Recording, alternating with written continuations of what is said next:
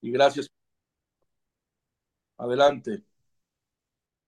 Hola, muy buenas noches a todos. Ham Mizrahi, mi querido Elías Levi, querido doctor Israel, de verdad, muchísimas gracias por tu tiempo. No sé lo que lo valoro. Es para mí un honor poder compartir esta plataforma y esta conferencia y poder fortalecer a toda la comunidad, a todo el mundo en este tema tan importante, los conflictos en pareja. Con permiso, mi querida madre, que está ahí ya bien Perdón.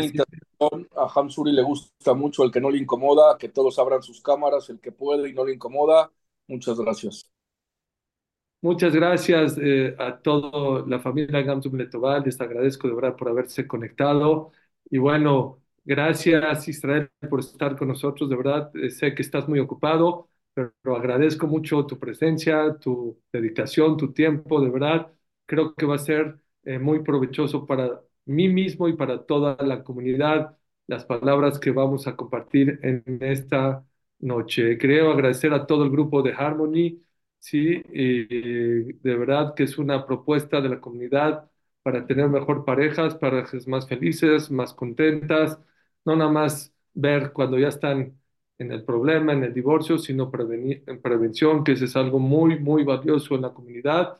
Y bueno, sin tanto preámbulo, no sé si quieres decir unas, unas palabras de, de saludos, buenas noches, eh, Israel, aquí a todo el auditorio, a todos los que te están escuchando. Gracias, gracias por la invitación. Y siempre lo he dicho, eh, desde hace 24 años me siento como el hijo adoptivo de la comunidad, así siempre lo he mencionado, siento su amor, su cariño. El año pasado fue un tiempo difícil para mi familia y para mí, de bastante enfermedad. eh, y, sentí el apoyo, mi familia y yo sentimos el apoyo y los verajos de cada uno de ustedes. Y, de verdad ha sido una, una como un, un, un, un remanso muy, muy espiritual, sentirme amado por la comunidad, sentirme apoyado. Y es un honor estar aquí con ustedes. Nada más cuento una breve anécdota. Desde que yo soy pequeño, recu- recuerdo que mi papá, después de dar gracias a Dios por los alimentos, pedía por la paz en Jerusalén. Eh, Siempre pedía por la paz, ¿no? Que, que Dios trajera la paz en Jerusalén. Eh, y recuerdo sus oraciones de mi padre y que siempre ya partió, él, él- él falleció hace siete años, se quedó con las ganas de conocer Tierra Santa y siento desde muy pequeño un, un amor y un cariño por el pueblo de Israel y, y, y me siento muy ligado. Creo que mi nombre siempre ha ayudado un, un poquito, creo que mi nombre a, a facilita esta hermosa relación que tenemos en la comunidad de aquí de México, en las distintas comunidades. Y es un honor estar con ustedes para hablar de algo que es bien importante, la, la, la raíz y, lo- lo- la solidez de los hogares, una comunidad es tan fuerte como sus matrimonios. Entonces vamos a hablar del matrimonio y del diseño de Dios para los matrimonios y desde la parte psicológica también vamos a hacer una bonita eh, combinación, Jehan. Vamos a platicar muy bonito sobre que el matrimonio no es algo así nada más, este, aleatorio. Dios tiene un plan para el matrimonio en lo individual y para la familia. Súper. Pues mira, Israel, eh, quiero comenzar yo con algo que siempre me gusta comenzar cuando hablamos de conflictos en parejas. Mucha gente equivocadamente, como tú lo vas a decir seguramente, piensa que pareja es ser igualito a mí, ¿no? Que yo quiero Ujú. encontrar a alguien, mi alma gemela, que sea igualito en mis hábitos, en cómo me comporto, en cómo que me gusta, que me molesta. Y dicen que una vez una persona llegó a una zapatería y pidió un par de zapatos. Escogió un modelo de zapatos y le dijo a la señorita cuánto cuesta. Se los quiero medir, no, no es necesario, ya me gustaron, yo ya sé mi talla, de color negro. Pagó los zapatos, se llevó la caja y a la media hora, una hora regresó. Dijo, señorita, les voy a devolver los zapatos. Digo, ¿por qué, señor? ¿No es el precio? Sí es el precio. No es la talla, sí es la talla. Es el color, es el color. Entonces, ¿por qué nos, nos va a devolver? Me dio dos derechos. Dos derechos no es un, no es un par de zapatos, son dos individuales. Creo yo que es un- una anécdota muy simple, pero con mucho Sí, mensaje a la sé, pareja. bueno. Pareja, mucha gente puede pensar que es dos almas gemelas. La Torá no dice así. La Torá dice el famoso Ezer Kenegdo. Es del Kenegdo, es que tu pareja tiene que ser alguien que te ayuda a mejorar, a ser una mejor persona. Ese es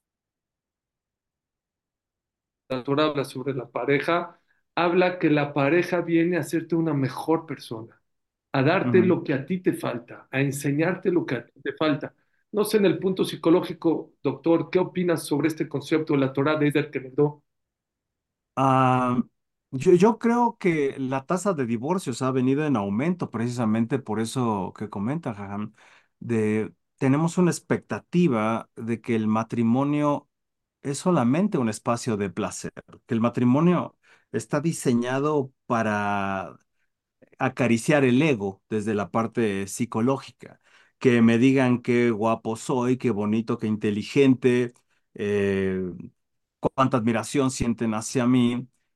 Y cuando comienza a aparecer la, la otra parte, que es el diseño eh, divino y psicológico de la vida de pareja, la oposición que Esder Kenegdo habla, es, un- es una oposición, habla de dos fuerzas en sentido opuesto que se ayudan, lo, lo- lo- cual no tiene mucho sentido. Si yo le pido a alguien, ayúdame a empujar mi auto que se me detuvo, la idea sería los dos hacia el mismo sentido. Pero cuando la Torah habla de, de- de la oposición, ¿no? Es cómo me ayuda siendo opuesta a mí siendo opuesto a mí. Y muchas parejas no entienden ese concepto de que tiene que haber tensión. Cuando hay dos fuerzas que son opuestas, sacamos chispas. Y entonces comienzan a aparecer estos pensamientos de me equivoqué, ¿no? Ta- tal vez no es la persona que Dios tenía para mí, tal vez me apresuré. Y, y la tasa de divorcios yo creo que está basada la mayoría de los divorcios se dan antes de los tres años de, matrimonio. Sí, porque se acaba, se acaba el- el- la luna de miel, se, se- se acaba este periodo de qué bonito soy y comienza a aparecer esta tensión, que ese es el diseño, pero la gente no lo entiende y cree que entonces su, su alma gemela está en otro lado. Creo que también, y lo, lo que muy bien dice el título de esta conferencia, es que muchas parejas se apanican porque, como tú bien lo dices, creen que eh, el casamiento es todo de color de rosa y todo es miel, todo es fácil. Y en realidad, cuando empiezan a haber conflictos o distintas maneras de pensar o de enfoques en la vida como pareja, se empiezan a panicar y empiezan a llegar a una conclusión equivocada que como tengo conflicto con mi pareja, quiere decir que no es mi pareja. Y por eso Exacto. entiendo que a una muy corta eh, tiempo de parejas, dos, tres años, se divorcian. Pero tú como terapista, yo como, bueno, consejero matrimonial, creo que una de las cosas más normales que hay en una pareja, y creo que sería muy anormal que en una pareja no exista una diferencia, una, un conflicto, ¿no? conflicto. E- Es es más, yo, yo, yo iría un poquito más lejos. No solamente sería normal, sería disfuncional. Sí, sería disfuncional, porque el conflicto tiene una función en la psique humana, el conflicto tiene una función, ¿no? El conflicto tiene la función de fortalecer nuestra resiliencia y tolerancia a la frustración. Sí, yo, la única manera en que yo crezco, voy a poner, yo soy terapeuta y, y utilizo muchas metáforas para que mis músculos crezcan, tiene que haber oposición, tiene que haber resistencia. Si yo levanto una almohada que pesa 150 gramos, la podré levantar un millón de veces. Mi músculo no va a crecer porque no hay una resistencia, no hay una oposición. El matrimonio necesita tener cierta oposición para que yo crezca, para que mi alma crezca, para que mi psique crezca y, juntos en lo individual crezcamos y tengamos un matrimonio en donde el conflicto es aceptado. Decía un gran rabino que una de las mejores maneras para crecer como persona es tener una pareja complicada. ¿Qué opinas sobre eso? Es que yo creo que no hay opción. Yo creo que no hay opción. Decir, todos somos complicados, somos personas complicadas. Traemos personalidades distintas de, de entrada. Nacemos con personalidades. Unos somos introvertidos, otros son extrovertidas, ¿no? Hay personas muy racionales, hay personas muy emocionales. Por naturaleza, ¿no? Ahora se cree que el cerebro no es tan distinto. Antes incluso se escribió este libro, Los hombres son de Venus, las mujeres son de Marte ah, o al revés, las mujeres son de Venus, los hombres son de Marte, donde se, creía que el cerebro era muy distinto. Ahora, ahora creemos que es más similar, pero traemos diferencias ahí, traemos diferencias de nuestras familias y traemos distintas historias.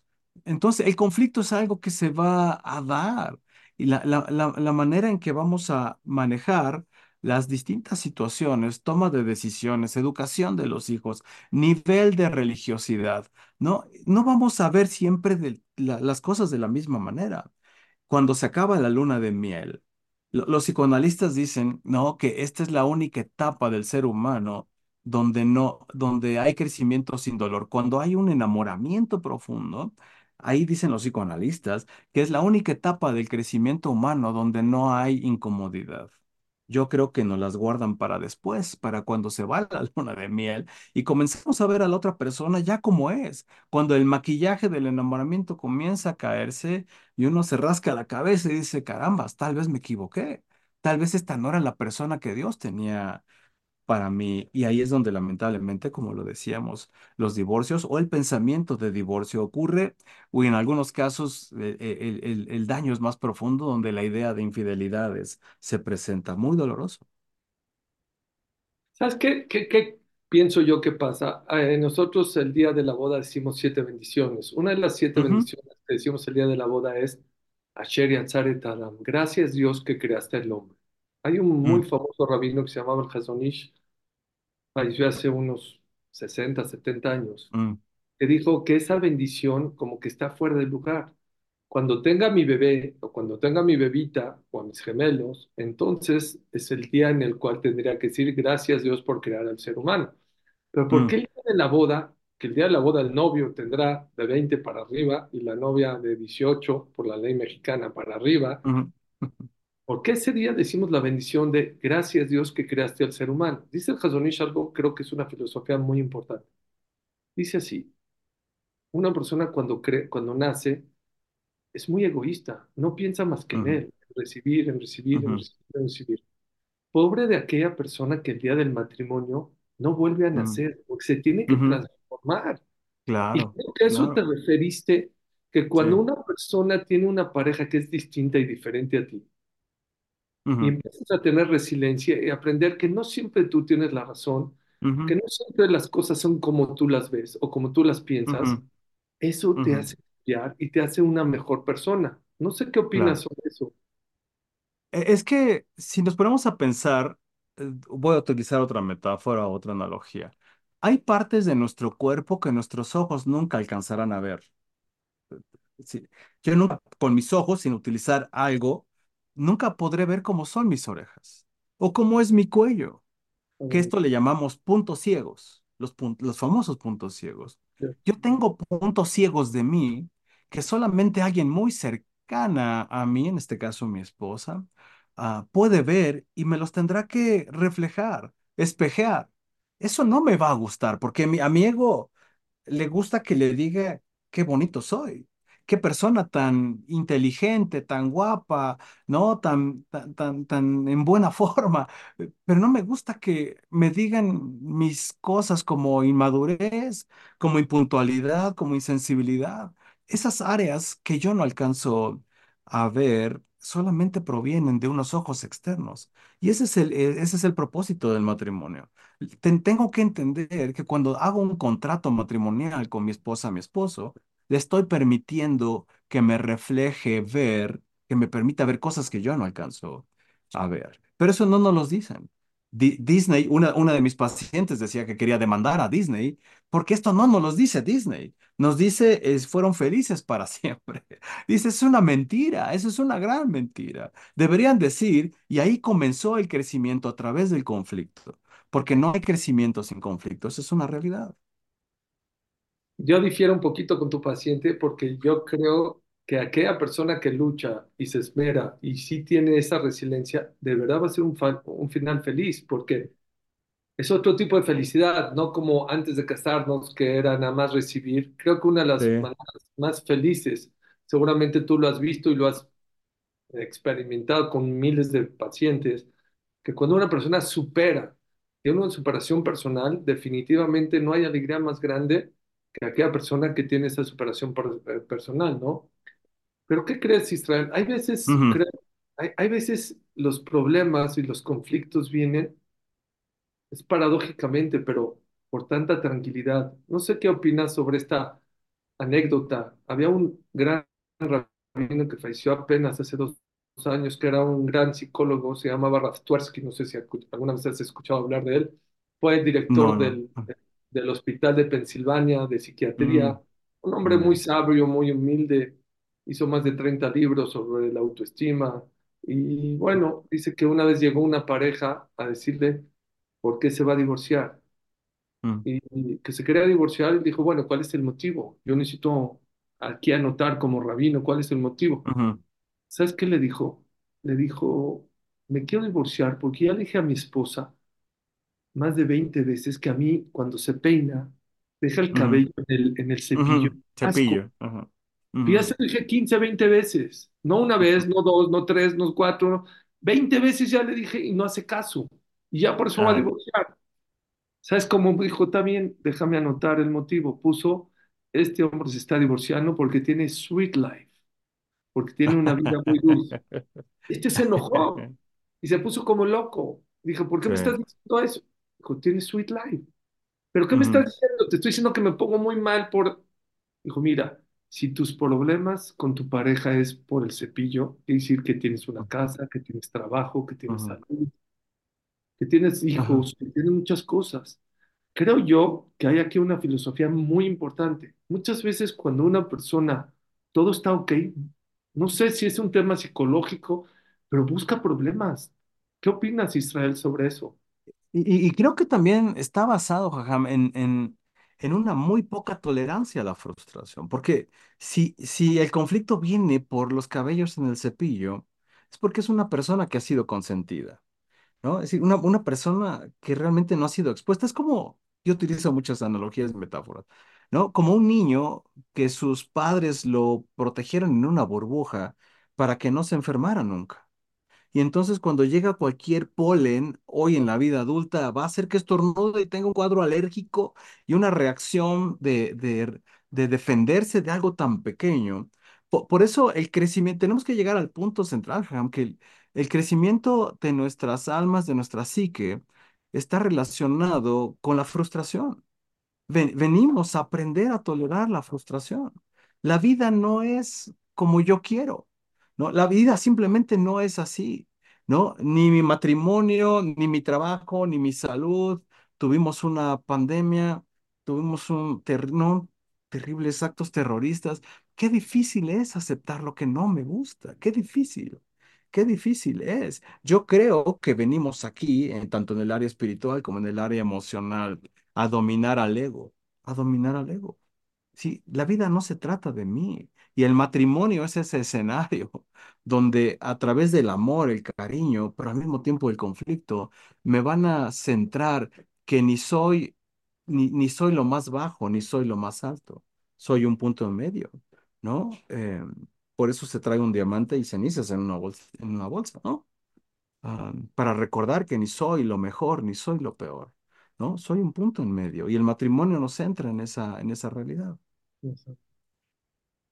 Quiere decir, entiendo de ti, Israel, que uno de los patrones que tienen las parejas que vienen a terapia con conflictos, entiendo que es la falta de tolerancia, de paciencia, que se frustran muy rápido.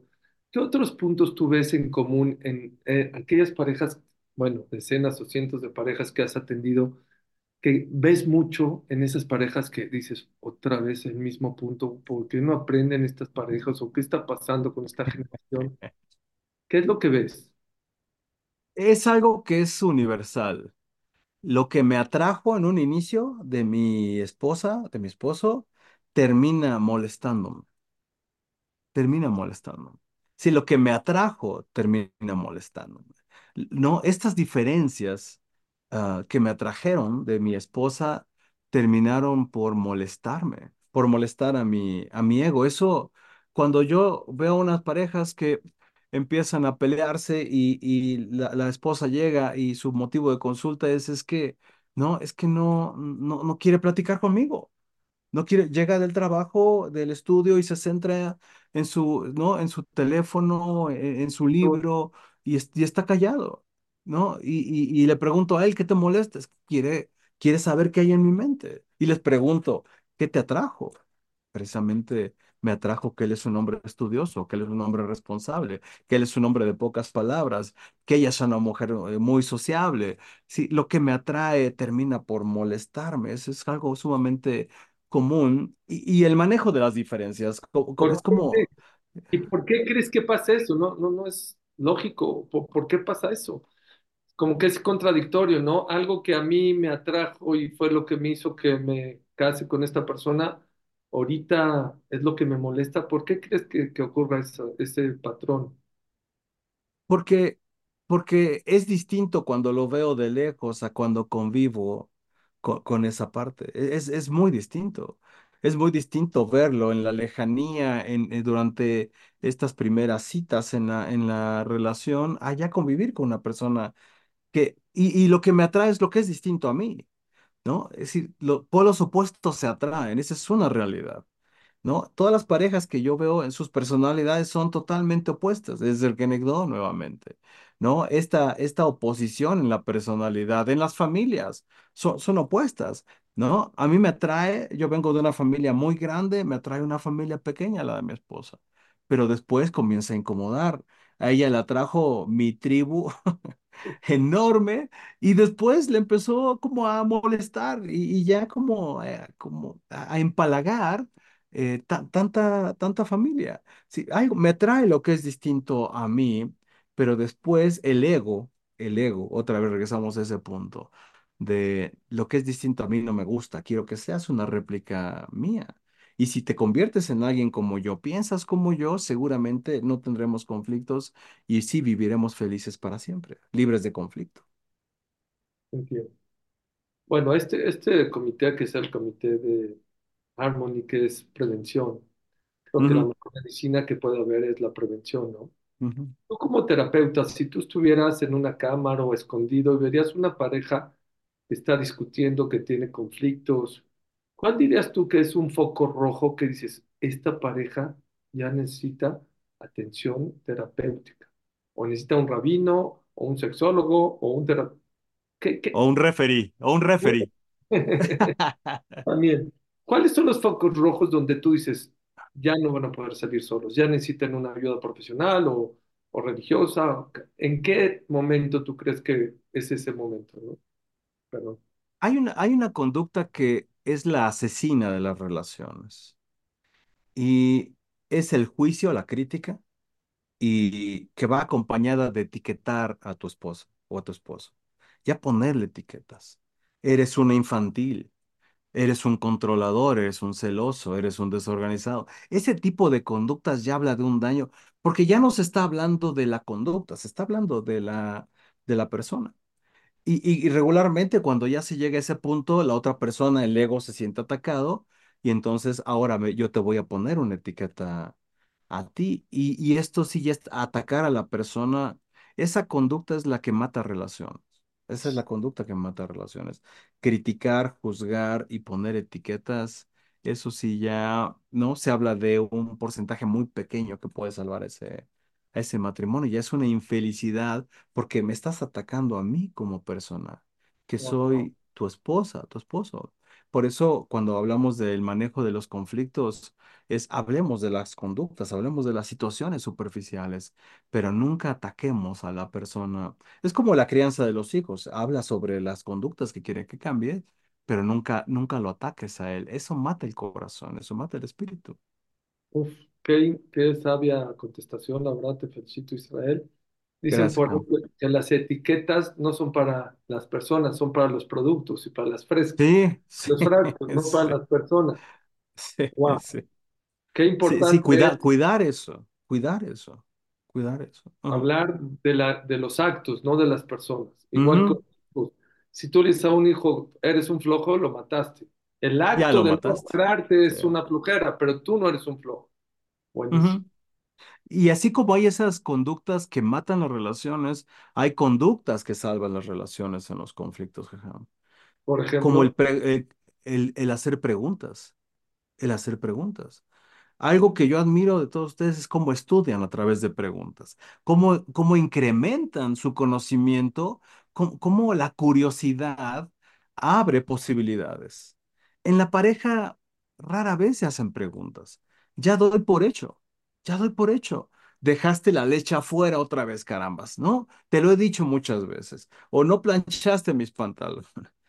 Ah, una, una pregunta me permite conocer a la otra persona. ¿no? Me permite conocer a otra persona.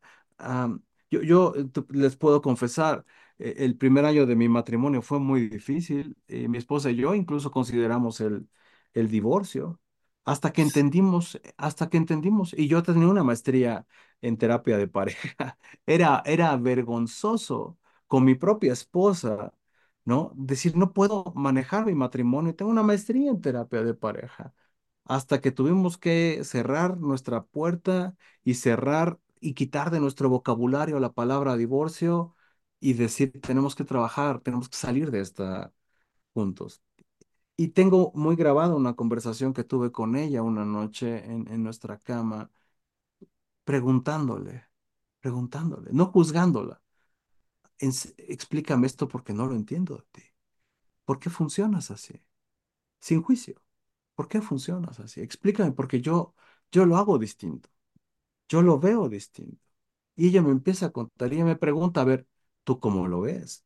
¿Cómo, cómo ves estas cuestiones? Eran cuestiones con nuestras familias de origen, ah, con, con, mis suegros, con, con mis padres. ¿Cómo, lo ves tú? ¿Cómo quisieras manejarlo?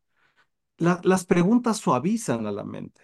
Eh, la, mente no puede, la mente humana no puede estar a la defensiva y ser curiosa al mismo tiempo. O es curiosa o está a la defensiva. Entonces, si yo estoy a la defensiva, yo nada más voy a suponer cosas de mi esposa. Voy a ponerle etiquetas, voy a ver todos los puntos negativos. Pero cuando yo tengo curiosidad y pregunto, ¿cómo- explícame, eh, no, no entiendo, eh, descíframe, ayúdame a entenderte. Y ella a mí, nuestra mente entra en un modo de flexibilidad y nos vamos conociendo. Hay unos doctores, los doctores Gottman, que, que hablan sobre generar un mapa emocional de la otra persona, irnos conociendo. Explícame qué hay detrás de ti. ¿Cuáles son tus anhelos? ¿Cuáles son tus miedos? ¿Cuáles son tus costumbres, tus hábitos? Ayúdame a conocer esa parte de ti. Las preguntas salvan los matrimonios. Wow, qué interesante. Hacer una pregunta un poco fuerte. Dale. ¿La, la religión ayuda o perjudica? ¿O hay veces y hay veces la relación para, para resolver los conflictos en pareja? La, la religión, como cualquier otro tema, puede convertirse en una diferencia. Sí, así, así como hábitos, como socializar, si los distintos, si los, los niveles de religiosidad, de religión son distintos, y, y yo estoy más arriba que mi esposa, pero no le hago las preguntas de ¿qué, ¿por qué piensas de la religión? ¿Por qué, por qué tienes cierta aversión o resistencia a subir a la religión? Y si yo nada más le exijo que tiene que subir conmigo, ah, voy a fomentar más una, un distanciamiento. Pero es lo mismo con el ejercicio. Yo le podría decir a mi esposa, ¿por qué no haces ejercicio a las 4 de la mañana, como yo, que floja y le pongo una etiqueta? En vez de decirle, ¿por qué no hacemos ejercicio? ¿Qué piensas del ejercicio? ¿A qué hora se te hacen? Hacer atractivo el tema de la religión o cualquier otro tema pero si yo impongo, si yo, yo puedo vacunar a mi esposa en religión o en cualquier otro tema, en cualquier otro tema. Si yo se lo impongo y le digo, tú estás mal y yo estoy bien. Entonces, creo que cuando la religión se toma desde esta parte am- amorosa, cariñosa, donde yo estoy convencido o convencida de que eh, mi grado de religión es bueno, se lo tengo que hacer atractivo a la otra persona. Sí, no, no, no, mi abuela decía que matas más moscas con miel que a palos. Sí, yo no puedo agarrar a bibliazos a alguien para que se vuelva igual que yo, que sea mi, mi clon o mi pareja de estudio en ese sentido, sino que sea algo eh, atractivo, ¿no? Donde crezcamos ambos, donde crezcamos y sin Pero juicio. ¿cómo, perdón, ¿cómo resuelves el tema de que una persona, vamos a decir, está en otro nivel de religión y sube y sube y sube y sube y su pareja no quiere subir, ya sea el hombre, la mujer o viceversa, no importa. Ujú, Pero ¿qué crees? Y me ha tocado casos que me dicen, bueno, que ceda, que ceda, que baje, yo subo un poquito, pero la persona, cuando ya ve la religión y ve cuál es la verdad del mundo, me cuesta mucho trabajo. O sea, no es un tema de que no me gusta el, el- el helado de chocolate, bueno, no como el ujú, chocolate. Y una persona que siente que está bajando en religión o no está cumpliendo como debe ser la Torah o cada quien en su religión, pues siente como que está pegando, pecando, se está revelando a Dios. Y la otra pareja dice, pues cede. Es que para mí ceder es algo, no es ceder en, en, en- un gusto o en un hábito, es algo muy delicado en la vida. No sé, no sé si me explico bien la, Sí, sí. cómo llegar a un acuerdo ahí. Es, es un poco difícil, ¿no? En ese caso. Pe- Pero, regreso al punto de, de, de las preguntas. Para ti, ¿por qué? ¿Por qué te cuesta subir? Yo te puedo platicar si tú quieres saber por qué me cuesta bajar y lo que yo siento que comprometo de mi relación con Hashem. ah, es co- como a base de preguntas. Cu- Cuando, en, en mi experiencia, cuando se ha tratado con imposición de o subes o subes, se genera una, una alergia, ¿no? Una aversión, a decir, eh, ¿quieres que haga algo en contra de mi voluntad, algo que no entiendo y que no acepto, solo porque tú lo, lo ves bu- bueno? Ah, y, y, co- y como le digo, Ham, lo, lo he visto en otras áreas, co- como, en, eh, co- como en el ejercicio he tenido pacientes hombres que salieron de las adicciones y ahora están en cursos de crecimiento personal, retiros, y, y- y- y se van a, a ser mejores personas, pero abandonan a la esposa. Y la esposa les llega a decir, me caías mejor cuando eras un borracho. Qué duro. Si te prefería cuando eras un borracho que hoy, que ni te veo y me juzgas y, y- me tratas mal, me menosprecias porque no estoy a tu nivel de crecimiento o del ejercicio, pero también puede ser la religión. Por eso creo que es un proceso gradual, donde yo, yo creo, y lo digo así, siempre el que camina más rápido tiene que ser la persona paciente y de ver a la otra persona con compasión confiando en que puede ir agarrando un ritmo más, más rápido. Pero es el trabajo de quien va más rápido, el esperar a la otra persona con amor, con paciencia, con sensibilidad. Es co- si yo corro maratón con mi esposa, mi ritmo es mejor. No lo puedo forzar, ¿no? La voy a tronar y, se va y va a renunciar a la carrera. Por eso creo que quien corre más rápido debe hacer el esfuerzo por amor y decir, hoy vamos a tu ritmo y vamos creciendo juntos, aunque tenga que esperar, aunque te tenga que esperar un poquito. Esa sería mi, mi Es visión. mejor subir un escalón juntos, uno, que diez solo. Ujú. Ah, exactamente, exactamente, exactamente. Sí, qué sabio. Ajá, ese es muy bueno, sí, muy bueno. ¿Cómo? A mí me ha pasado, seguramente a ti también, que llega un conflicto fuerte y te das cuenta que el problema no es de los dos, centralmente es de uno de los dos. ¿Cómo defines o cómo les dices o cómo eh, tomas la, la iniciativa de decir que el problema es en uno de los dos o, y no trabajar en la pareja, sino no lo hace sentir mal, no. Muchas veces es claro que el problema es de él o de ella, no importa, y ellos sienten, inclusive los dos piensan que, pero, pero en realidad es que él es un enojón o es un impulsivo o ella es una soberbia, no importa. ujú. ¿Cómo sigues Eh, tratando a eh, los dos eh, o qué? eh, en, en la terapia de pareja, por lo menos el modelo que yo manejo, hay una serie de entrevistas ah, para, para poder discernir eso. Ah, hay ocasiones donde hay trastornos de personalidad muy serios o hay adicciones. ¿no? Hay, hay, hay problemas de adicciones al juego, hay problemas de, eh, de personalidad eh, eh, límite o bipolaridad, cu- cuestiones que necesitan medicamento.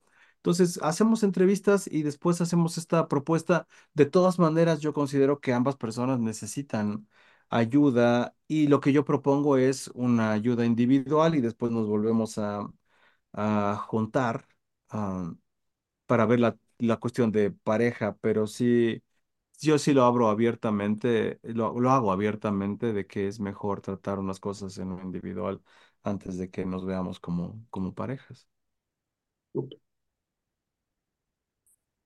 ¿Qué opinas, qué opinas de aquellas parejas que optan, que es súper común, a dejar de hablarse cuando eh, hay un problema? Mejor no hablo, mejor, y pueden durar, bueno, yo siempre digo en mis clases que tengo un récord que no es de México, es de otro país, de tres meses sin hablar.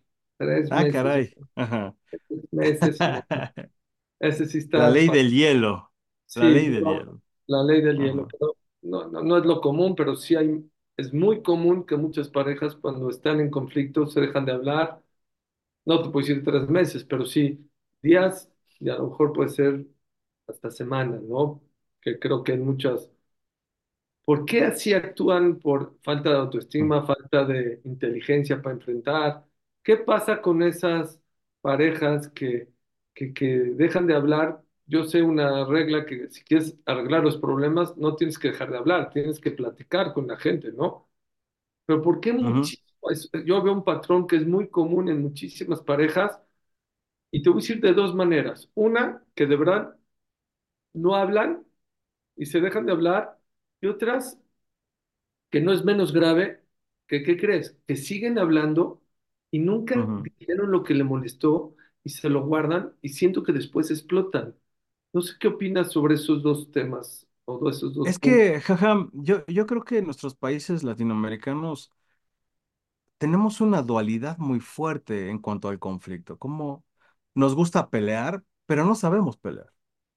Sí, no, no- nos gusta en, en, en, el transporte, vamos tocando la bocina, ¿no? Y gritando y haciendo señas, pero no sabemos pelear, ¿sí? No, no, no sabemos llevar bien un, un, un conflicto. Y si hacemos un recuento, yo creo que todas nuestras madres y las madres de nuestras madres, y así nos, nos vamos y los padres, hemos enseñado dos maneras muy disfuncionales del conflicto. Sie- siempre pongo este ejemplo, ¿no? Eh, si un, uno de nuestros hijos regresa al colegio porque alguien le robó su lunch, ah, ¿cuál es la reacción de mamás, papás, cuando nuestros hijos nos dicen, me, me robaron mi lunch, me robaron mi dinero para, para comer? ¿Qué, qué les decimos? Una es, no le hagas caso, ignóralo, ignóralo. Seguramente no lo quieren en su casa, ignóralo, no, no le hagas caso. Y la, y la otra es, que es más agresiva, es golpéalo tú, ¿no? Y esto, esta versión la tenemos más los padres. Si, si tú no golpeas al niño que te está molestando, te voy a golpear yo. Entonces, aprendemos dos modelos del conflicto, ignorar o aplastar.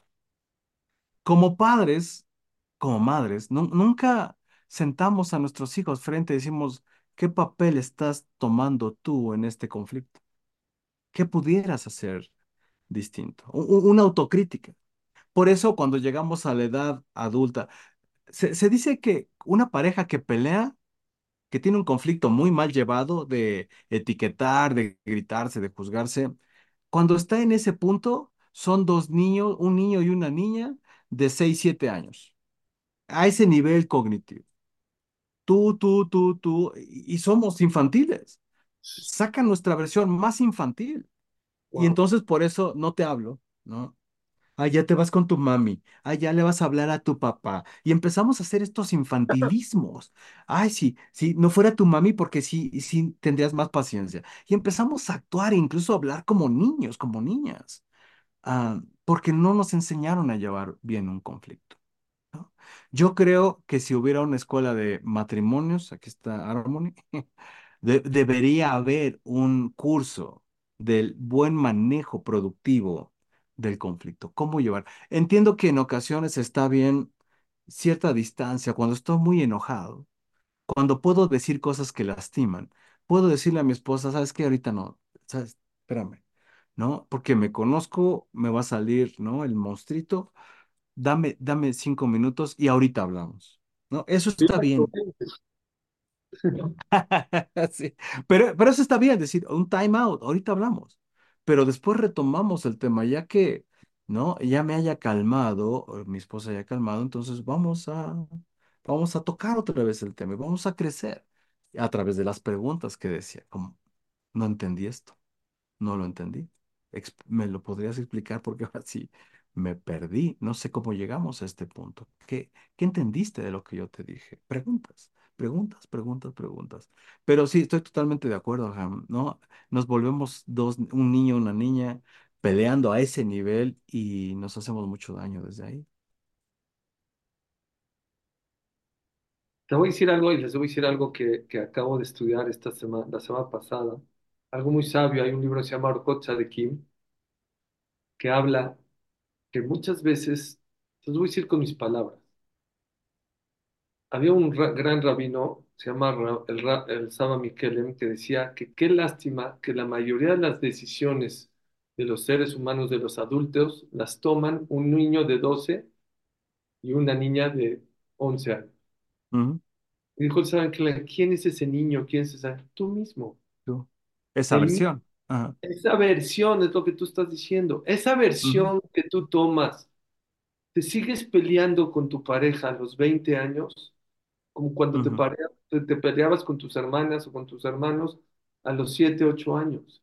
Dice ujú, este Ojo Tzadikim que una persona cuando crece no caminas igual de bebé que cuando tienes 6 años y no corres ujú. igual, vas Claro, creciendo y vas claro. comiendo de otra manera y vas a aprender muchas cosas, pero nuestro comportamiento es lo que estás diciendo. Muchas veces nuestro comportamiento de muchos hábitos y muchas cosas en la vida sigue siendo el de niños de 12 años y de 11 años.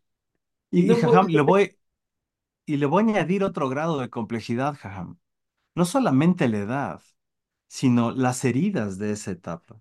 Tal vez mi papá me golpeó, tal vez me menospreció, tal vez mi mamá me agredió, tal vez vivió un abuso sexual. O sea, no solamente la etapa del crecimiento, la etapa racional o emocional de un niño de 12 años, sino las heridas de, desde ahí. Y ese es el propósito del matrimonio. Que, que, que en- a través de estas peleas me doy cuenta que todavía estoy cargando esa, esa parte de mi historia y se convierte en una oportunidad para mí de poder hacer las paces con esa parte de mi historia. Olvidarte, olvidarte de ese pasado, curar o cerrar o cicatrizar esa- esas heridas que tienes y no llevarlas y que no te afecten al matrimonio, ¿no? De hecho, el matrimonio es el escenario donde yo sano todos esos raspones o traumas de la infancia. Wow. Dicen que sobre lo que dijiste de no arreglar los conflictos enojado, había un gran rabino también, se llama Ravención Brook, que decía, Tú habla cuando estás enojado y será un discurso que ni tú ni nadie se va a se va a olvidar de él. Y lo compara a un cerillo que Sí. tiene una flama, si le echas una gota de gasolina se asuma una bomba atómica. Y si te Sí. esperas un ratito, ¿qué pasa? Se apaga Se apagó. Se apagó.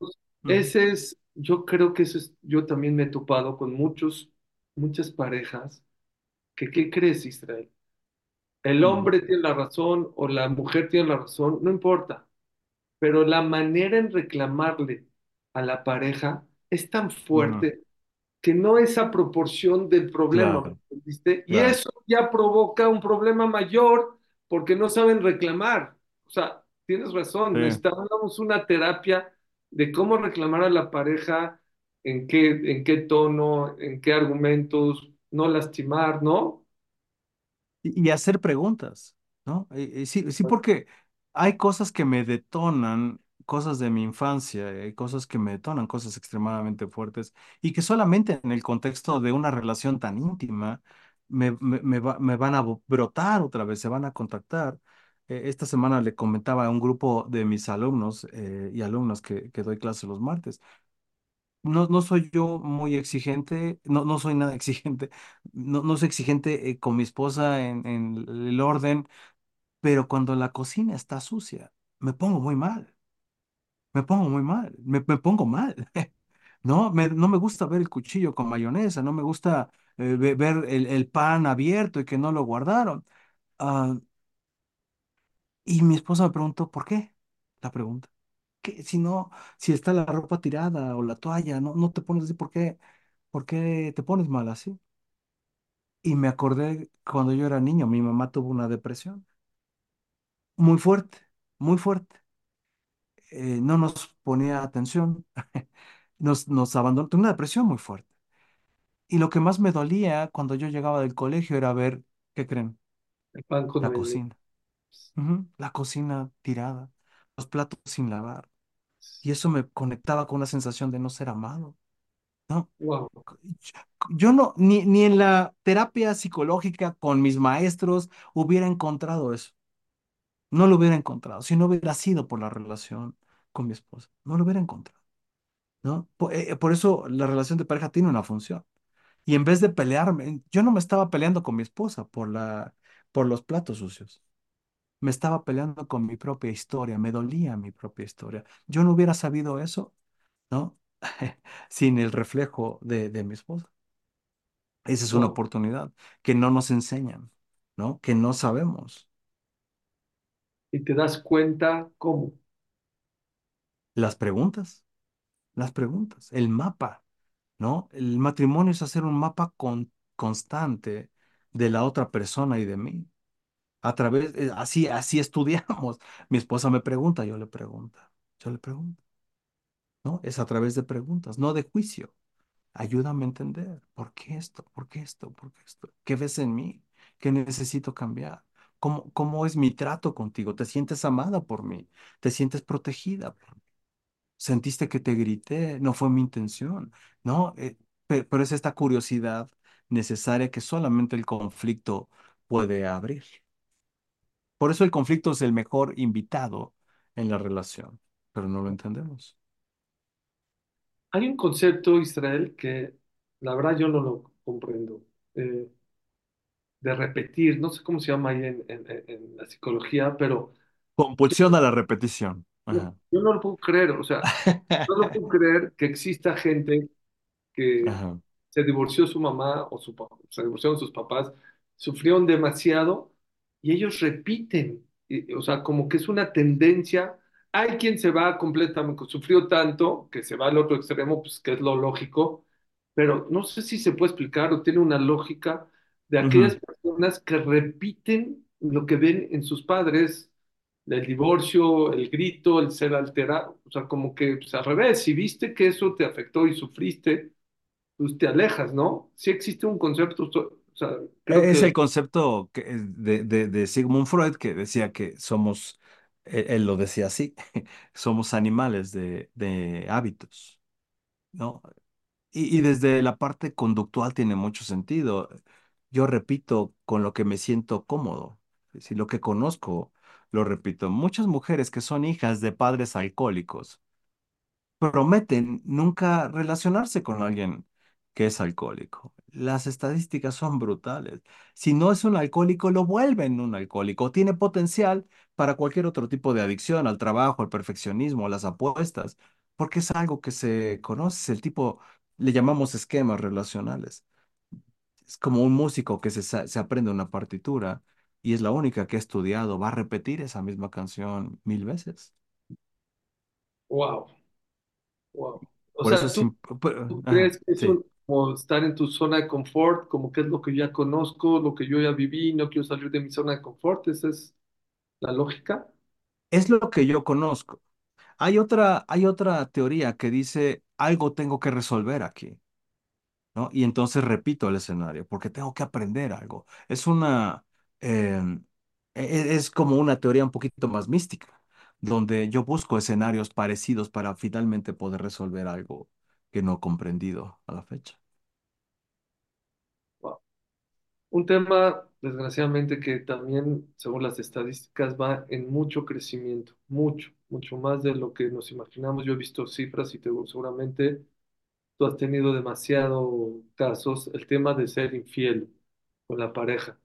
A mí, una vez hace un par de años vi un artículo de la BBC de Londres Ujú, eh, donde hablaba que la infidelidad no empieza en la cama, empieza en el ujú, celular. Desde que tú cambias tu teléfono y en vez de Gabriela le pones Gabriel, en vez de, y ujú. empiezas a esconder tus chats, o no pones tu clave y nadie puede verla. ¿Qué opinas de eso? ¿Cómo has visto en tantos años de terapia? Yo te quiero hacer varias preguntas. Número uno, el- los datos, si ha crecido, si no ha crecido. ¿Por qué crees que haya crecido? Yo creo que las redes sociales seguramente es una de las respuestas y de los celulares lo que hay eh, hecho. ¿Y tú qué, qué dirías? ¿Cuál sería una de las, de las soluciones? La Torá es muy clara que en el tema de mujeres es bardas. Mucha Ujú, gente no entiende por qué la mujer tiene que vestirse de una manera Recatada. Mucha gente no entiende por qué la Torá dice que no puede haber fiestas revueltas. Mucha gente no entiende por qué no se puede saludar de beso ni de mano a una mujer que no es tu esposa, ni siquiera se puede ver. Bueno, es la único de los diez mandamientos, estamos en esta semana, se van a leer los diez mandamientos, la cual la Torá te prohíbe no nada más, ni siquiera pensar en la mujer de tu compañero, ¿no?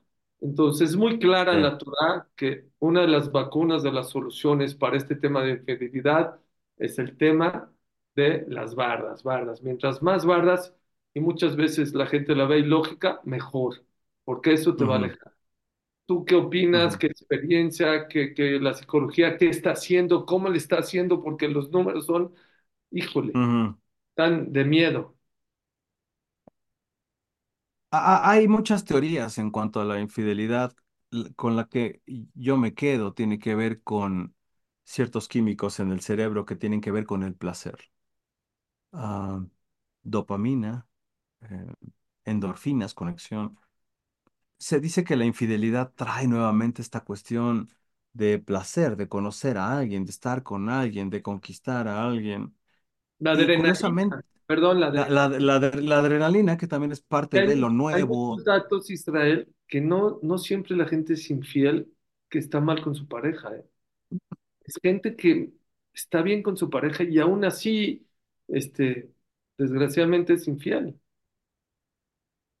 Pero, pero aquí es donde viene esta comparación, donde solamente existe otra experiencia que sobrepase esa producción de neurotransmisores en el cerebro.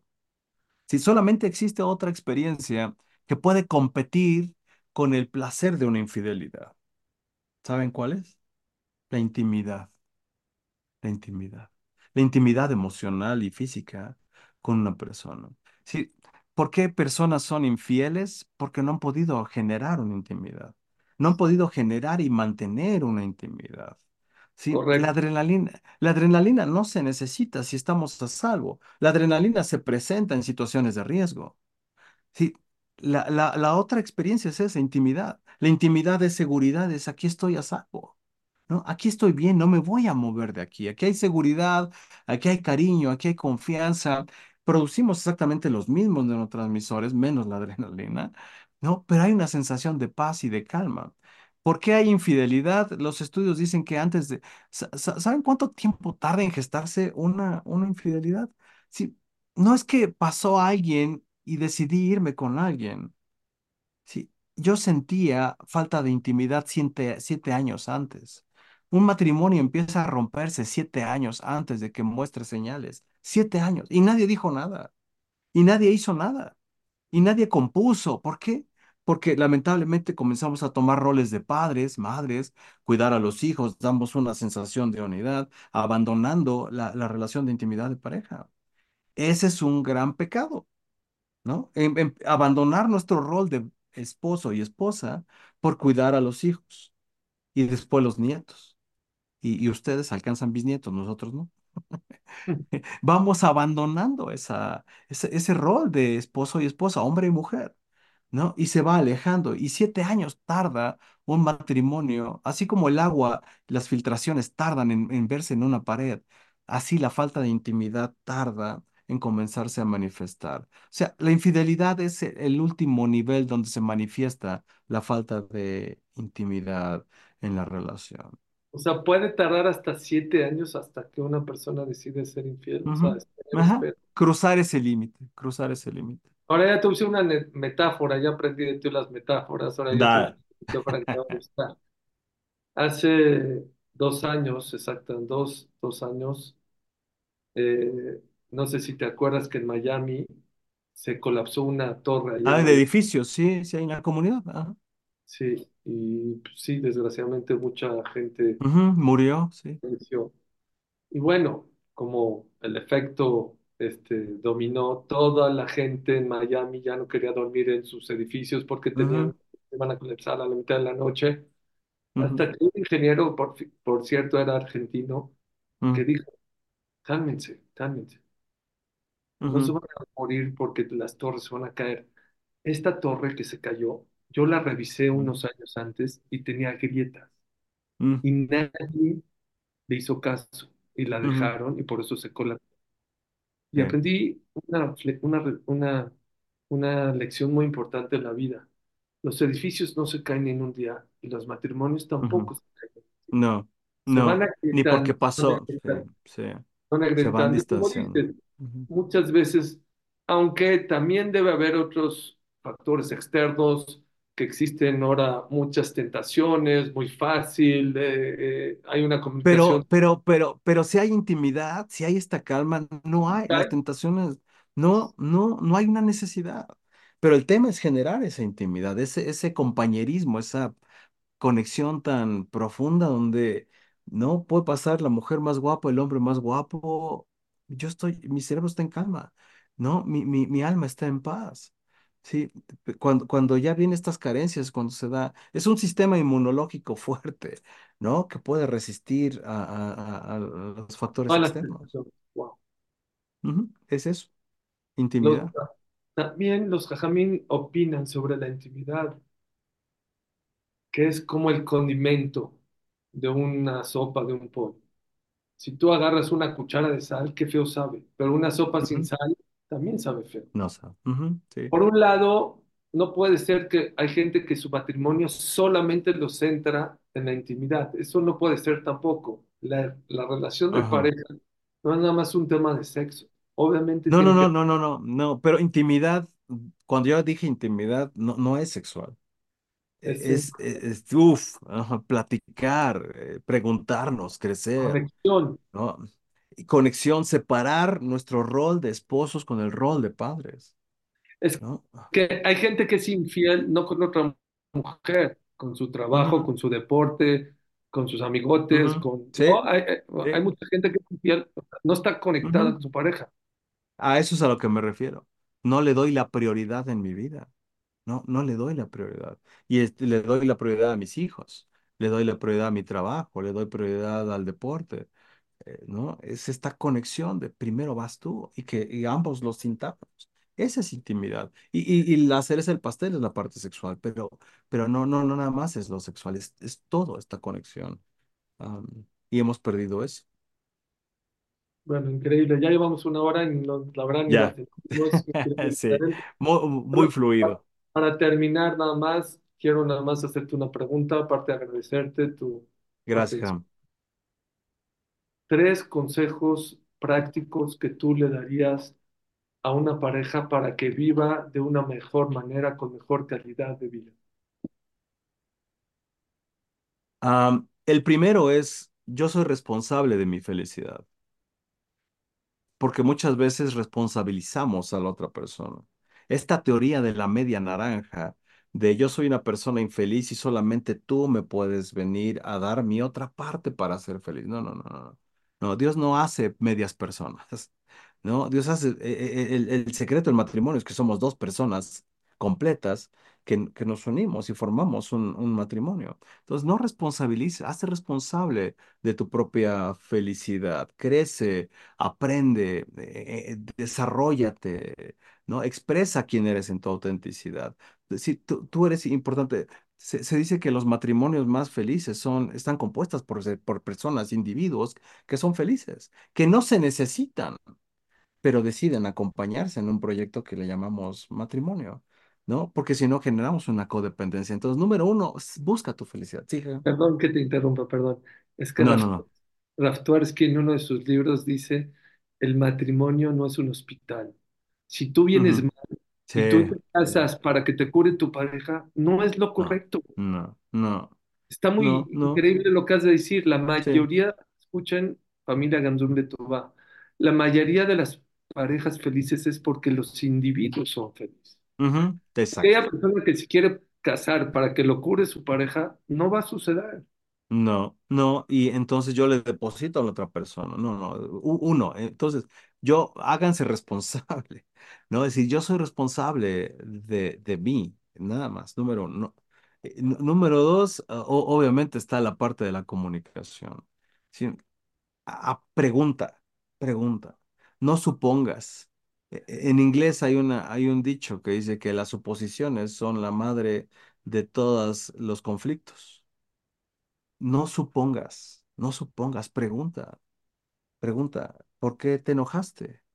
No, no preguntes, estás enojada, porque vas a recibir la pregunta universal de no, ¿no? Es decir, ¿qué hice? ¿Qué hice? Tal vez hice algo que no me fijé, ¿no? Pi- Pide una retroalimentación, pre- pregunta, ¿no? Entonces, pre- pregunta, eh, haz preguntas, haz preguntas, aprende a preguntar. Ese sería el segundo consejo.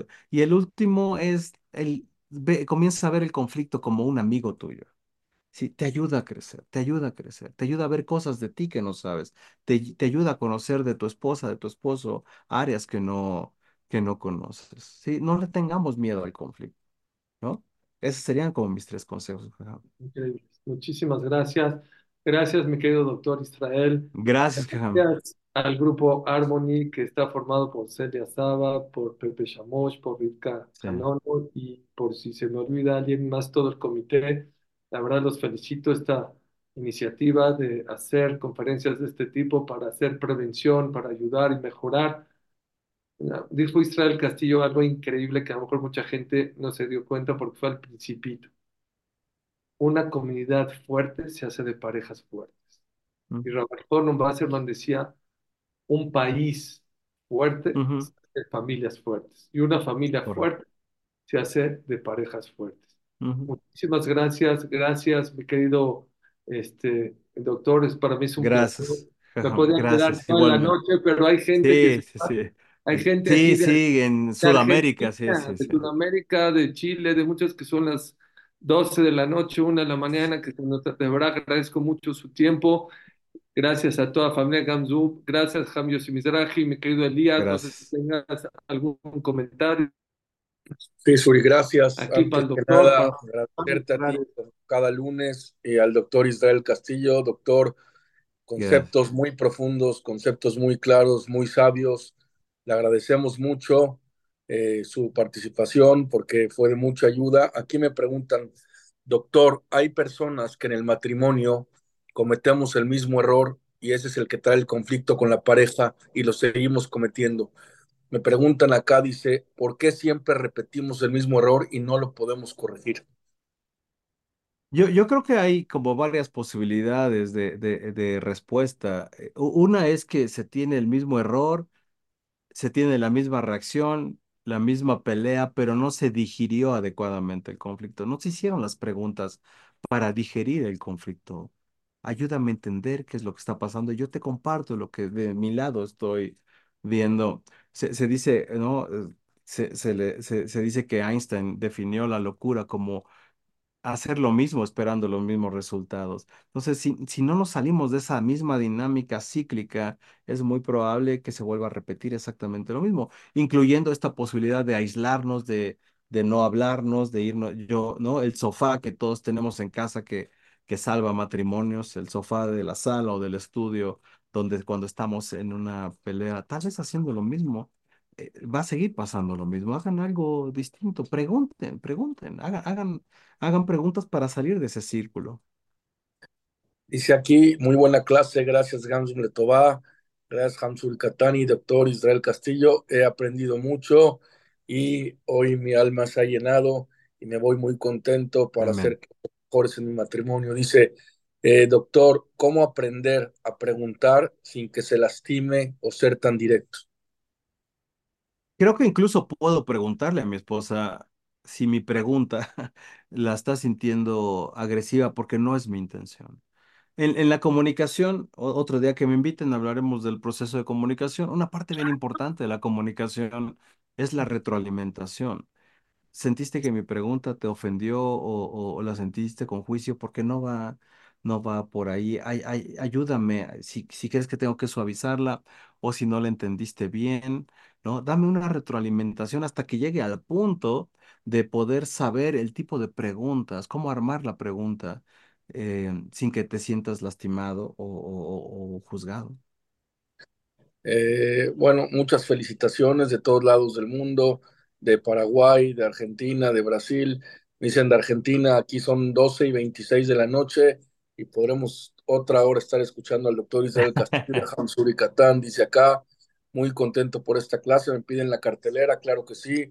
Mañana está con nosotros eh, Jajam eh, David Saed. El martes, el miércoles, perdón, está con nosotros Hamsur Mobile Hamu el jueves Mike Benjo desde Chile, el domingo Hamza Saed, el próximo lunes Hamzuri Catán otra vez, así que una semana espectacular, llena de Torah y de muchos conceptos muy interesantes. Doctor, muy, muy eh, privilegiados de haberlo tenido esta noche. La verdad es que muy fácil entender los conceptos que usted da, porque la manera como los interpreta y los expresa son de mucha experiencia y de mucha sabiduría. Le agradecemos, doctor Israel Castillo. Gracias, gracias, gracias. Le- le- les quiero mucho, les aprecio y, mi oración es que tengan cada uno de ustedes Shalom Bait, ¿no? Por, por siempre. Muchas gracias, Hamzuri Catán. Gracias, como siempre, por eh, tener invitados especiales y por tú eh, ser el responsable de que siempre se hablen temas que son letoelet, que son temas para luego, luego, y muchos seguramente cambiarán su matrimonio a partir de hoy, o por lo menos van a llevar cosas y van a llevar consejos que seguramente van a tener más shalom bait a la casa, y eso es lo más importante porque lo que queremos en estos tiempos de guerra es paz, sobre todo en Ujú. las casas. Amén. Amén. Gracias, gracias, Hamzuri Catán. Gracias, buenos días. Gracias, gracias a todos. Gracias, familia Letová. Siempre, siempre es un placer estar con ustedes cada lunes. Y bueno, ahora tuvimos un invitado de lujo. Gracias, mi querido Israel. Gracias por lo que haces Gracias, por Ham. Gracias. parejas. Que Dios te Oye, bendiga. doctor, Gracias. me Amén. dicen aquí que ya se ponga la kipá y todo, que usted es más paisano que nosotros, dicen acá, que habla como rabino, dice acá. ¿Eh? Eso es culpa de, de mi papá. Ya les dije que desde allá está muy feliz. Sí. muchas gracias, doctor. Gracias, Gracias, todos Catán, y gracias a todos. Familia Gamsum Letová, Grupo Harmony, gracias a todos, que Hashem los bendiga. Vamos a difundir el código QR, el que quiera añadirse a esta difusión, a este grupo tan increíble, va a tener mucha mejor relación en pareja. Así que, doctor Israel, nos vemos en la próxima. Esperemos no sea muy lejos. Ah, yo soy, ustedes digan, ¿cómo dicen? Digan rana y yo brinco. Yo, Sale. yo le entro, Gracias, yo le entro. Catán. Gracias, que estén Esta muy bien. por, por cierto, ya todos saben, estará en unas horas en torazoom.com. El que la quiera difundir, regalen a un amigo, a un pariente, a un conocido. No saben si por ir a esta clase va a cambiar su Shalom Bait, va a cambiar su casa, sus hijos, así que háganlo. torazoom.com, doctor, si la quiere usted difundir. Seguro. T-O-R-A, se la mandamos igual, se la mando a Perfecto, él se la manda a usted. Y muchas Gracias. gracias a todos. Hasta mañana, Hamsuri. Gracias. Muy buenas noches. Gracias a todos. Gracias, gracias, que esté muy bien, gracias.